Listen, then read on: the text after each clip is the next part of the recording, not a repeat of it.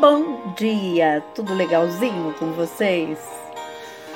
Então, hoje é 30 de janeiro de 2024, terça-feira, e eu desejo um dia lindo, cheio de coisinhas de fazer sorrir.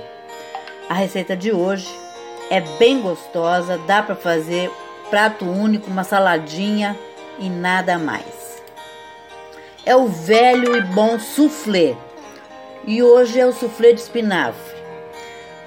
A receita dá para 8 porções e os ingredientes que você vai precisar são um maço de espinafre limpo, duas colheres de sopa de manteiga, duas colheres de sopa de farinha de trigo. Eu preferencialmente uso a maisena, tá? Mas vai de gosto. Uma xícara de chá de leite quente, quatro, quatro ovos, sendo as claras e gemas separadas, sal a gosto, uma colher de chá de fermento em pó, queijo parmesão ralado, orégano ou outros temperinhos a gosto.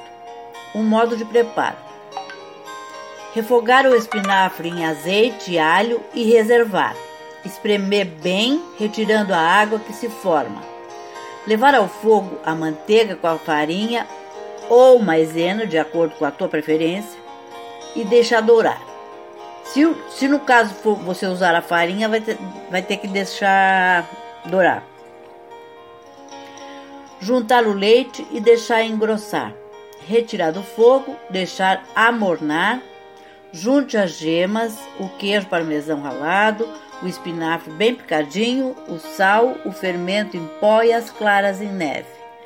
Tudo em sequência. Colocar em um recipiente untado com margarina ou manteiga e polvilhado com queijo ralado. Levar ao forno pré-aquecido por aproximadamente 40 minutos. Aí você retira e serve imediatamente, para ele não ter o perigo de do quê? De baixar. Tá bom?